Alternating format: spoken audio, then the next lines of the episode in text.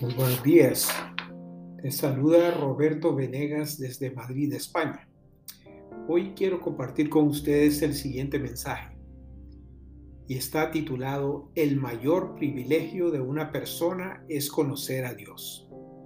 Todos hemos tenido el privilegio de conocer a alguien que se destaca sobre todos los demás, pero el mayor privilegio otorgado a cualquiera de nosotros es el privilegio de conocer a Dios y a su Hijo Jesucristo.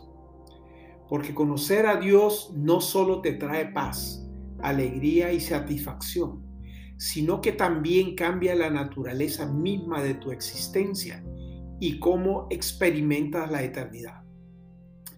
Esta fue la pasión de la vida del apóstol Pablo y que debería ser la búsqueda de todos los que reclaman a Cristo como Salvador y Señor.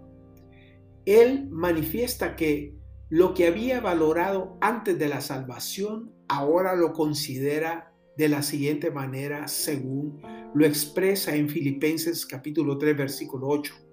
Y ciertamente aún estimo todas las cosas como pérdida por la excelencia del conocimiento de Cristo Jesús, mi Señor, por amor del cual lo he perdido todo y lo tengo por basura para ganar a Cristo. ¿Por qué tanta gente no conoce a Dios? Y es que es una gran tragedia que tan pocas personas quieran conocer a Dios, al Dios que los creó. Por un lado, hay gente que vive en oscuridad espiritual. Es decir, muchos no han oído hablar de Dios o de su Hijo, quien hizo posible que ellos sean salvos y conozcan al Padre. Otros no tienen interés en conocer a Dios. Aman al mundo y todo lo que les ofrece. La avalancha de información que los, que los confronta diariamente les impide buscar la verdad que se encuentra en la Biblia. Esto incluso puede sucederles a los creyentes si se distraen tanto que dejan de alimentar el deseo de conocer a Dios más íntimamente.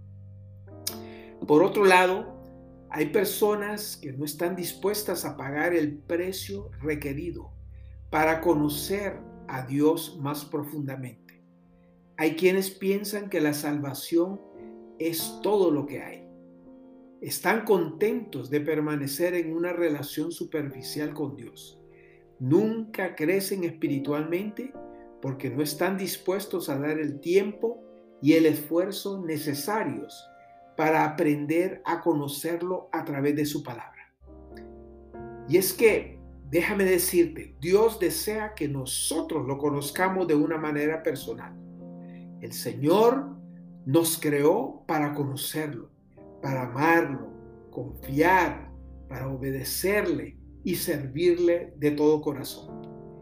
Él no está impresionado en absoluto, por el sistema de valores del mundo o incluso por nuestras actividades religiosas, sino por nuestro conocimiento y comprensión de Él y sus caminos gloriosos. Mira lo que dice en Jeremías capítulo 9 versículos 23 y 24. Ningún sabio se alabe en su sabiduría ni el valiente en su valentía, ni el rico en sus riquezas, pero el que se gloríe, gloríese de esto, de que me entiende, de que me entienda y me conozca. Juan capítulo 14, versículo 9, Jesús les dijo, el que me ha visto a mí, ha visto al Padre. Y entonces, ¿cómo podemos conocer a Dios? El Señor es quien toma la iniciativa revelándose a nosotros a través de su palabra. Es por su gracia que somos salvos y también es por gracia que aprendemos a conocerle en respuesta a su autorrevelación. Número uno, de cómo podemos conocer a Dios. Para conocer a Dios tenemos que abrirnos a Dios y a su Hijo Jesucristo como Salvador. Su muerte en la cruz es lo único que salva la brecha entre los pecadores y una relación con el Dios Santo. Él se nos ha revelado en su palabra. pero la única forma en que podemos percibirlo es abriéndonos en completa dependencia para recibirlo. Número dos, debemos leer y escuchar la palabra de Dios y permitir que el Espíritu Santo la interprete y la aplique a nuestras vidas. Esto requiere meditación mientras leemos y hablamos con el Señor sobre cada pasaje o versículo de la Biblia. Número 3. Al meditar en la palabra de Dios, es decir, en la Biblia, observe, observemos el carácter y los, caminos, y los caminos de Dios. Mientras tú lees, busca sus características y, acciones. Número 4. Esté dispuesto a aceptar su invitación y seguir sus mandamientos. Por ejemplo, dice así en Mateo 11:28, venid a mí todos los que estáis trabajados y cargados. y, y esta es simplemente una invitación de venir a Él, porque su carga es ligera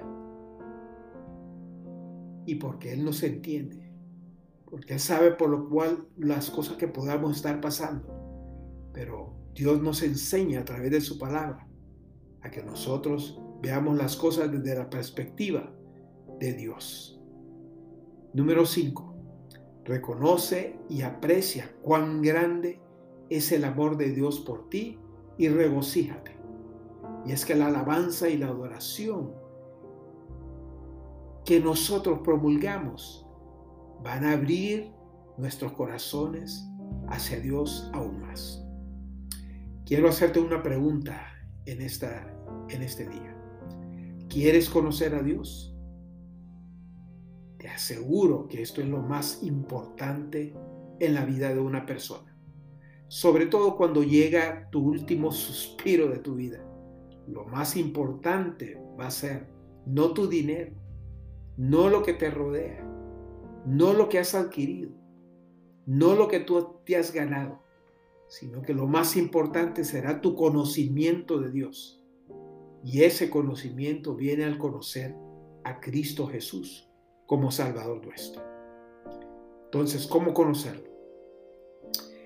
Debemos aceptar lo que dice la Biblia, de que Jesús es el Hijo de Dios, enviado a esta tierra para morir en una cruz, y que Dios el Padre puso tus, tus pecados sobre él y que esté dispuesto a decir y que esté dispuesto a decir en voz alta, Señor, creo que tú eres Dios. Repite conmigo, Señor, creo que tú eres Dios, que Jesús es tu Hijo y que su muerte pagó mi deuda de pecado.